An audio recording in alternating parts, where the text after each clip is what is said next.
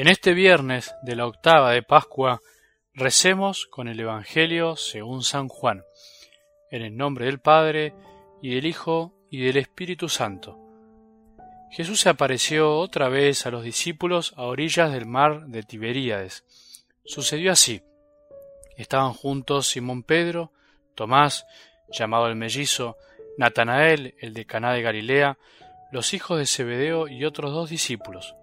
Simón Pedro les dijo, Voy a pescar.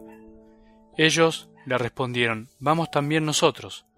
Salieron y subieron a la barca, pero esa noche no pescaron nada. Al amanecer, Jesús estaba en la orilla, aunque los discípulos no sabían que era Él. Jesús les dijo, Muchachos, ¿tienen algo para comer? Ellos respondieron, No.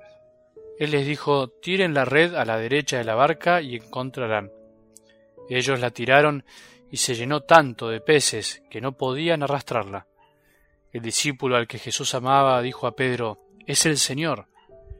Cuando Simón Pedro oyó que era el Señor, se ciñó la túnica, que era lo único que llevaba puesto, y se tiró al agua. Los otros discípulos fueron en la barca, arrastrando la red con los peces, porque estaban solo a unos cien metros de la orilla. Al bajar a tierra vieron que había fuego preparado, un pescado sobre las brasas y pan.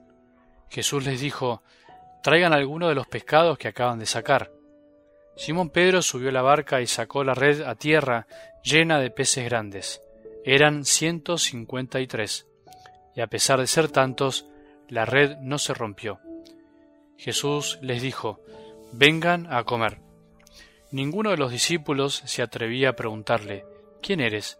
porque sabían que era el Señor, Jesús se acercó, tomó el pan y se lo dio, e hizo lo mismo con el pescado.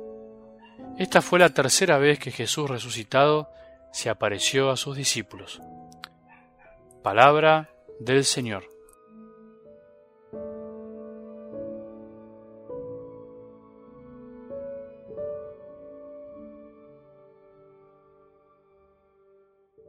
Qué maravilla debe haber sido ese momento Qué maravilla seguir escuchando los relatos de las apariciones de Jesús resucitado a sus amigos.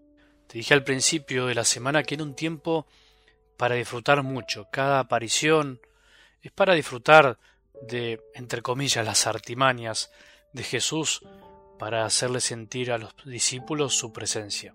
Y los discípulos, por otro lado, que no terminan de entender mucho lo que pasa. Van y vienen, como nuestro corazón. Hace unos días alguien me preguntó muy directamente, para vos, ¿qué es tener fe? ¿Qué es creer? ¿Qué pregunta? Y es algo que nos podemos hacer una vez más nosotros. Me salió decirle algo así, para mí, tener fe es creer en Jesús, creer en todo lo que leo de Él y creer que es verdad. Para mí es no dudar de eso. No sé si la respuesta es la más correcta posible, la, que mejor le pudo haber dado, la teológicamente más correcta, pero estoy convencido que en definitiva creer es creer en una persona real, como nosotros, que está vivo y sigue vivo obrando en nuestros corazones, sigue apareciéndose a miles de personas, sigue buscándonos a vos y a mí. Bueno, como nosotros, no. Es hombre, pero es Dios. Esa es la gran diferencia. Jesús parece que no se cansa de insistir. Parece mentira, aún estando resucitado, aún después de haberlo visto con sus propios ojos, Jesús los busca y los busca, nos busca y nos busca, busca a sus amigos que se vuelven a perder en las cosas de cada día, en sus oficios originales, en la misma situación en la cual lo habían conocido. Es la maravilla de un Dios hecho hombre que ya no encuentra manera de atraer con amor a los que salvó por amor. Es la paradoja de unos hombres que no terminan de convencerse de la presencia de Dios en sus vidas. Hoy la imagen de algo del Evangelio es esta. Los discípulos volviendo a pescar peces, lo de siempre. Jesús volviendo a pescar hombres, amigos, a vos y a mí. Y así hará hasta el final de los tiempos. Nosotros que volvemos a lo nuestro, nos olvidamos de su presencia y Él que nos vuelve a buscar una y otra vez. Los discípulos de Jesús, muchas veces vos y yo, toman la decisión de volver a pescar, de volver al oficio original, eh, como una imagen, y no al oficio que Jesús les había encomendado. Es la imagen del no terminar de comprender, de convencerse, de obedecer, de confiar, de echar las redes, de ir mar adentro, de empezar una nueva vida, de cambiar. Jesús había dicho a Pedro, le había dicho que lo haría pescador de hombres, y Pedro se vuelve solito a ser pescador de peces. Otra vez, qué poca cosa. Y lo peor es que con él arrastra a los demás discípulos.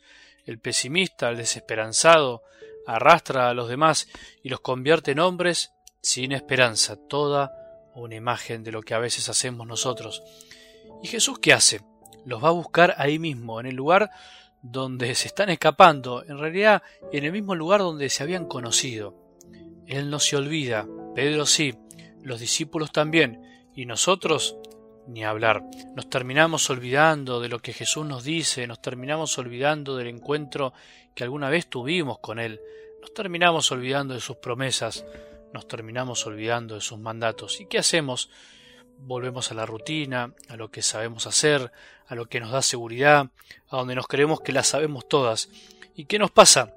Lo que le pasa a Pedro, a sus amigos. No pescan nada, puro fracaso, cansancio sin fecundidad, cansancio sin frutos, sin pescados. ¿Y Jesús qué hace? Se les vuelve a aparecer ahí. Se nos vuelve a aparecer de un modo o de otro en el lugar de trabajo, en la familia, en la rutina, en el olvido, en mi escape, en donde parece que no está, en donde parece que se fue. Bueno, justamente ahí está, ahí se mete, ahí quiere volver a hacerme escuchar su voz para que pueda obedecerle, para que pueda volver a confiar, para que vuelva a creer. Qué bueno que sos Jesús, qué paciencia nos tenés. Confiemos en su palabra, echemos las redes donde Él nos dice. Abramos los ojos para poder reconocerlo y confiar de una vez por todas que Él es el dueño y Señor de la historia, de la tuya y la mía, de nuestra historia, y que solo seremos fecundos si hacemos las cosas en nombre de Él y por Él,